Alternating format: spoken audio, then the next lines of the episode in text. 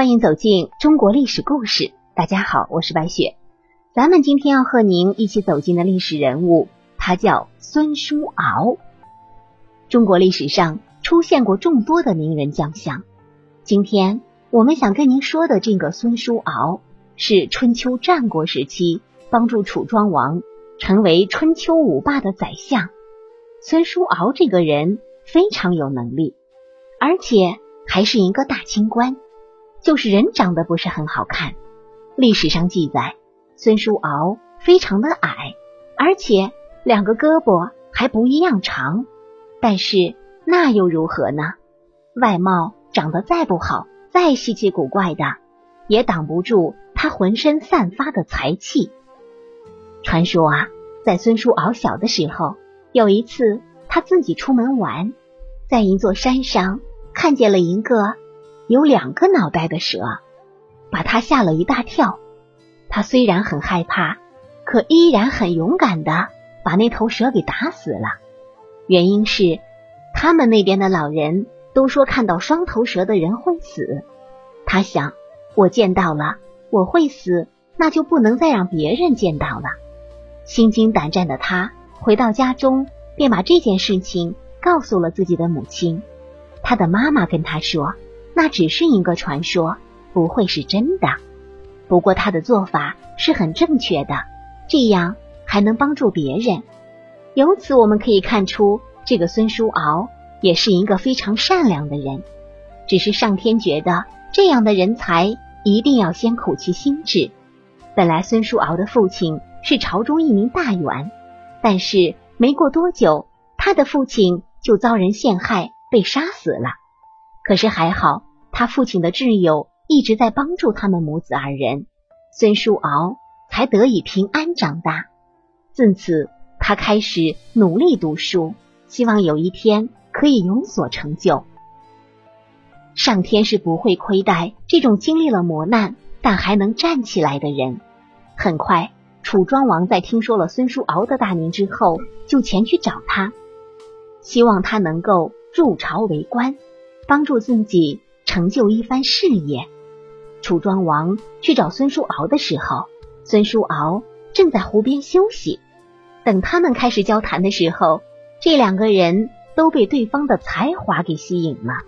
楚庄王喜欢孙叔敖的才华，而孙叔敖觉得楚庄王有着宽阔的胸怀，一定是个了不得的君王。这二人一拍即合，约定一起。共建大事业。孙叔敖进了朝廷之后，就开始施展自己的才华，这样自己的能力才不会被浪费。他成为宰相，对于楚国的事业非常上心。他希望在他的帮助下，楚庄王能够成为一方霸主，国家也能变得富足，百姓们生活安定。他非常重视百姓的经济生活。制定和颁布了一系列法令，这些法令涉及到农业、牧业、工商业等，全部都有所涉及。他结合楚国优势，为老百姓想了很多的致富方法，比如冬天砍树、春天卖掉等。他的一系列作为都值得夸赞。在孙叔敖成为宰相之前，他曾经带兵出征郑国，不过。他只是一个大将军，带领中军。当时啊，楚庄王亲自出征，带领三路军队直逼郑国。孙叔敖当然就是智慧锦囊，他统一指挥军队，在他的指挥下，楚军很快就把郑国给围住了。本来楚国带来的兵就很多，再加上孙叔敖的头脑，经过了两三个月的激战，很快就把郑国。握在手中。紧接着，楚国又去攻打晋国，这个时候更少不了孙叔敖了。这一次，孙叔敖非常迅速的解决了战争。在他们的军队刚开始进攻的时候，就鼓动着士兵对晋军一顿痛打。很快，晋军就扛不住了，败下阵来。这样，晋国也被楚国打败。之后。楚王又征战了好几个国家，此后楚国一跃成为一方大国，楚庄王名列春秋五霸之一。孙叔敖最大的贡献就是兴修水利，当时他在韶坡修建的工程最是有名。当时的淮水流域经常闹水灾，搞得老百姓的生活是苦不堪言。孙叔敖见多年治理都没有成效，便亲自去那片区域。到了之后，才发现那里地势很低，本来就是洼地，容易积水。孙叔敖想来想去，就决定在这里建一个人工湖，还建造了水闸，这样可以防止水太多。还可以存水来浇灌农田，可谓一举两得。直到现在，这个工程还在使用，足以见得当时孙叔敖的这个举动是多么明智。因为孙叔敖所做的一切都是为了老百姓，所以在老百姓当中很有口碑。在他刚刚成为宰相的时候，很多人都来祝贺他，但在这个时候却窜出来一个。穿着孝衣的老头，大家纷纷驱赶这个老头。可是孙叔敖却站出来问这个老人家有什么事情，言语显得非常恭敬。这个老头就告诉孙叔敖，让他不要骄傲，永远记得为老百姓做事儿。这个事儿放在别人身上，早就不高兴了，说不定还会把他打一板子。可是孙叔敖却回答老人说，自己会谨记教诲。但是很可惜呀，孙叔敖没有活多久就去世了。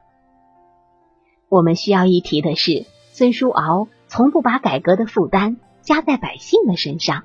例如，楚庄王认为楚国的车子太小了，建议通过法律的形式让全国的老百姓都去造大车。这件事儿就被孙叔敖劝阻了，因为他觉得这样会增加百姓负担。楚庄王认为楚国的货币太小，应该改铸大币，强令百姓使用。